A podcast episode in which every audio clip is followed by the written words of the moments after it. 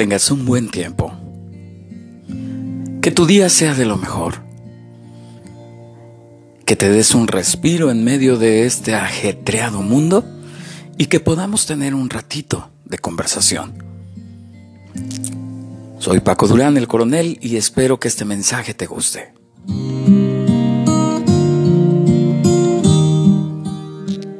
Este mensaje se llama Más allá de la cruz.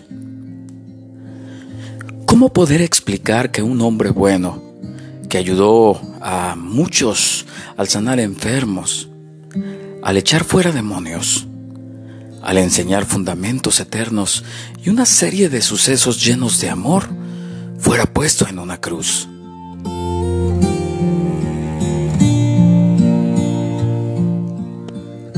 La cruz fue el instrumento del imperio romano para matar delincuentes y a todos aquellos que quisieran levantarse en contra del imperio.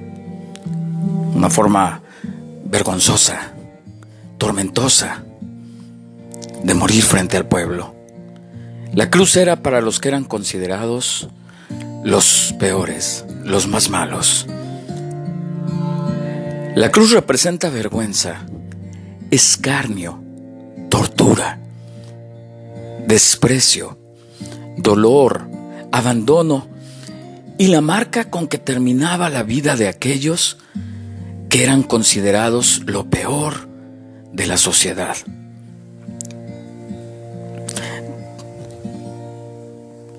Quizá ahí surja la pregunta, ¿por qué fue llevado Jesús a una cruz? ¿Por qué fue esta situación así?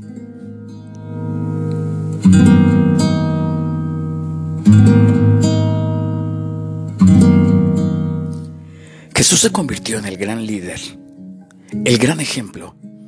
Representaba la paz, la sabiduría y muchos sabían que las señales que marcaban todas las profecías sobre la llegada del Mesías que traería liberación al pueblo se estaban cumpliendo en Jesús.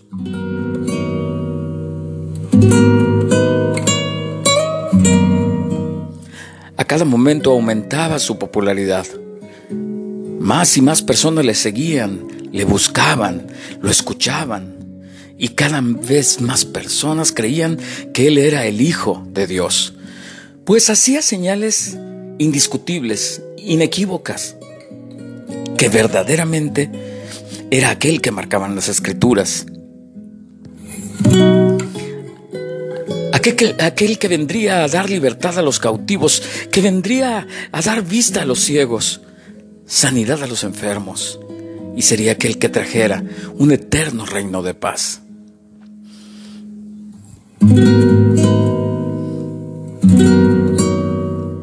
Cuando el imperio romano ve que los seguidores de Jesús crecieron, comenzaron a organizar una rebelión para atraparlo, para que nadie lo siguiera. Estaban buscando cómo deteriorar su imagen para que nadie quisiera ser como él, nadie creyera en él y terminara toda esperanza de que un rey justo, bueno y eterno vendría en Jesús. Claro es que Jesús sabía a lo que venía. Mira lo que dice Mateo 16, 21.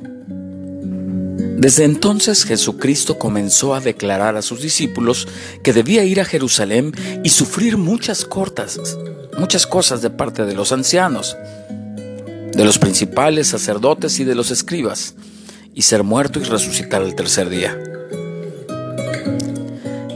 Vemos que Jesús anuncia su muerte otra vez en Mateo 17, 22, 23. Estando ellos en Galilea, Jesús les dijo, el Hijo del Hombre será entregado en mano de los hombres y le matarán, mas al tercer día resucitará. Y ellos se entristecieron de gran manera.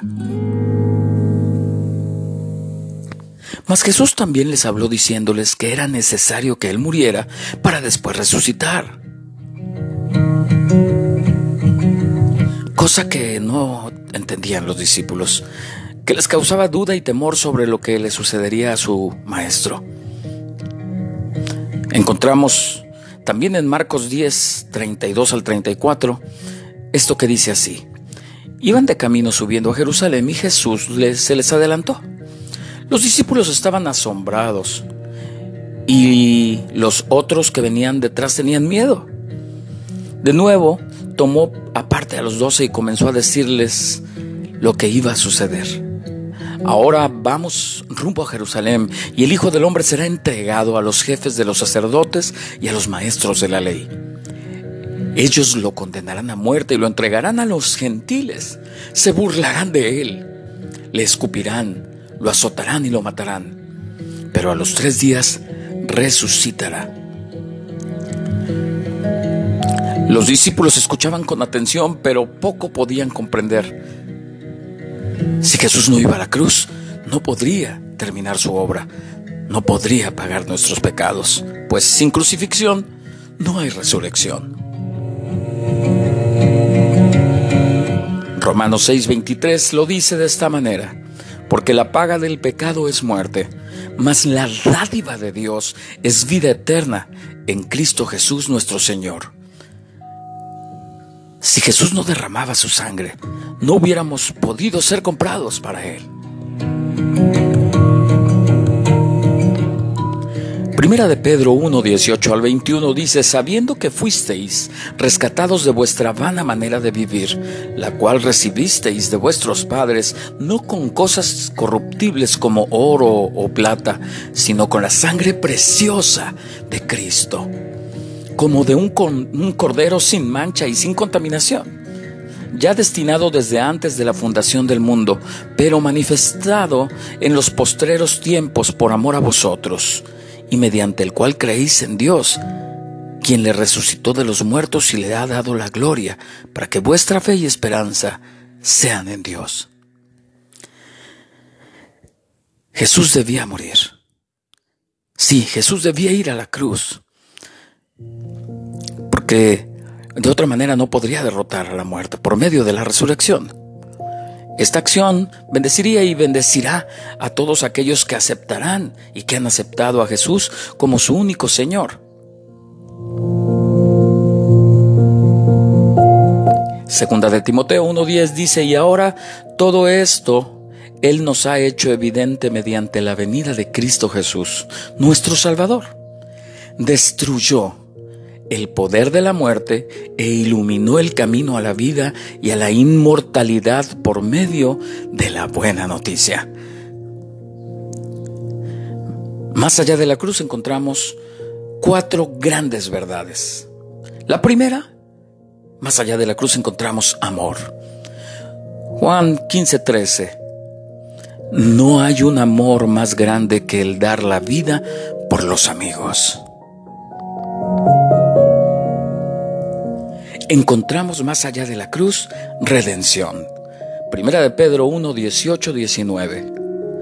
Pues ustedes saben que Dios pagó un rescate para salvarlos de la vida vacía que heredaron de sus antepasados. No fue pagado con oro ni plata, los cuales pierden su valor, sino que fue con la preciosa sangre de Cristo, el Cordero de Dios, que no tiene pecado ni mancha.